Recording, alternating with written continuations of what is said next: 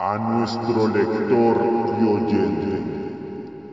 He aquí una pequeña muestra acerca de cómo los demonios, los desahuciados y las putas hacen más llevadero un mundo que desde el inicio les fue negado. Primero fue con Lilith, su cubo exquisito, que por hacernos sus hijos el Dios castigador le desterró. Segundo, aquellos para los que la vida no es más que una maldición y tienen que vivir siendo absolutamente conscientes de su condición. Y tercero, el sexo, fiel transgresor de dos de los mandamientos de un Dios poco instintivo y además asexual. El demonio, violador, borracho y mujeriego. Ella, una niña perversa que se ha apostado su infancia por unos cuantos juegos depravados.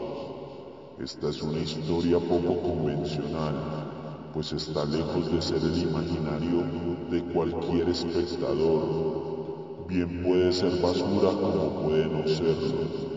No es recomendable para la sociedad en general, pues transgrede todo tipo de creencias es el disfrute de la violación a las normas morales y además es el pacto aún no consumado de dos amantes.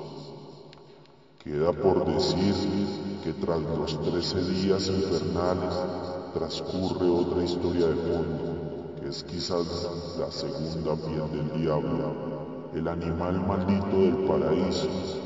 Es probable que al bajar el telón el espectáculo no haya llegado a su fin, pues al final de la obra cada personaje inicia de nuevo su propia parodia. Dale, Señor, el descanso eterno y brille para ellos la luz perfecta.